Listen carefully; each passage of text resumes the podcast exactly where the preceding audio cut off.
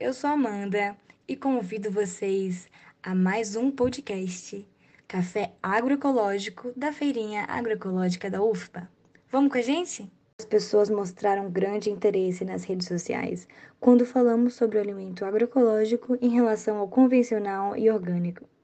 Então, decidimos esclarecer por meio do nosso entrevistado mais que especial, Carlos, também conhecido como o japonês. Carlos, você gostaria de se apresentar rapidamente aqui para gente e nos dizer quais as principais diferenças entre o tipo de cultivo convencional e o agroecológico? Olá, me chamo Carlos e sou um dos produtores da feira da UFBA.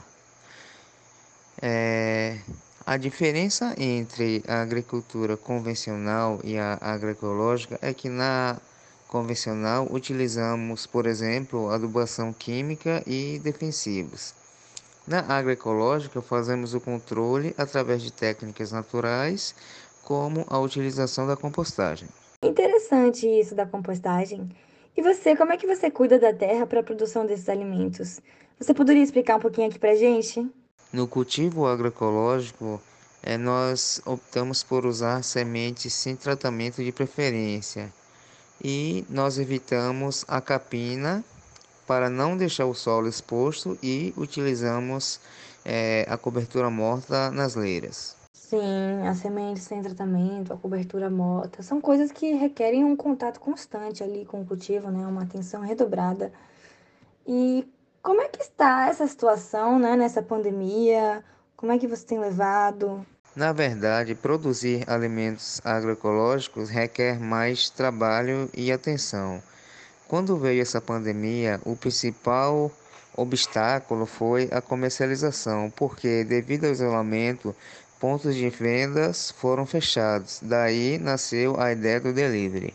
Hum, muito importante essa informação é do delivery, mas antes, é, para você, Carlos, na sua opinião, o que faz do alimento produzido agroecologicamente tão diferenciado, não só quando está na mão do consumidor, mas também quando está na terra.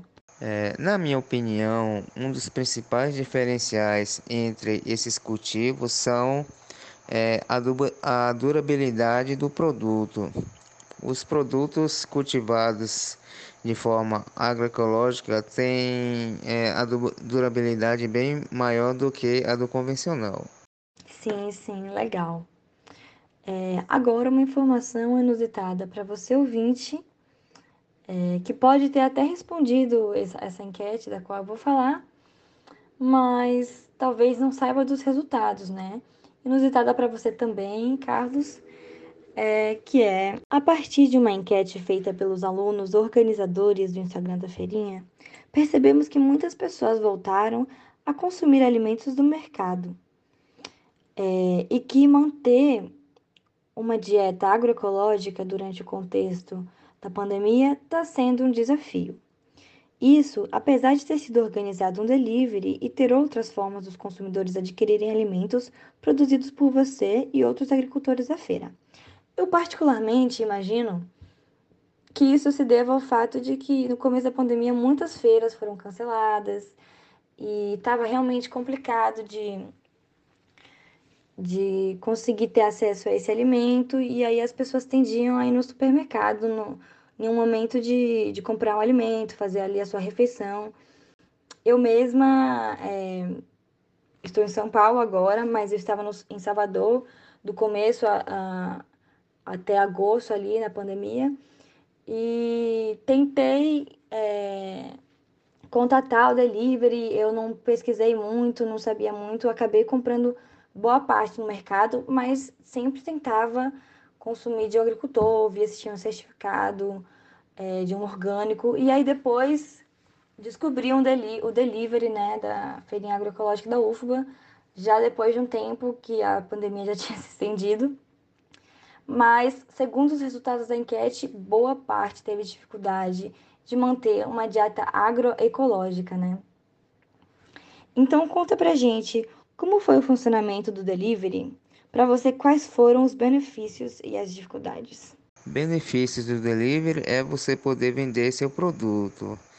A principal dificuldade foi a questão das entregas a domicílio. No meu caso, eu resolvi essa questão com a ajuda de um primo morador de Salvador. Combinei com ele, ele fazia as entregas e ele ficava com a taxa de entrega. Eu não sabia que com a pandemia os consumidores voltaram a consumir alimentos convencionais, porque pelo que vejo nos noticiários, na verdade a agricultura orgânica ou agroecológica vem crescendo cada dia mais. Inclusive, foi um dos setores que até mais cresceu. É aí que fica a dúvida, né? Porque muitas pessoas falaram que foram em mercado do bairro, em quitanda, e a maioria é de agricultor familiar mesmo, né? É, mas a dieta agroecológica em si foi mais difícil de ser mantida.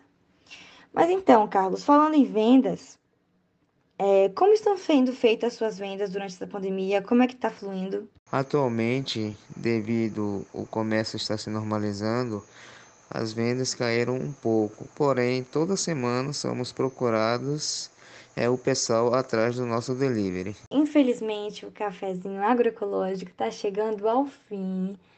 E eu gostaria de agradecer a todos vocês por terem participado e por terem ouvido até agora. Nos esperem que tem muito mais por vir, viu? E eu sei que vocês estavam loucos para terem essas dúvidas esclarecidas. E agora, a voz de Carlos para mandar um recadão para vocês, viu?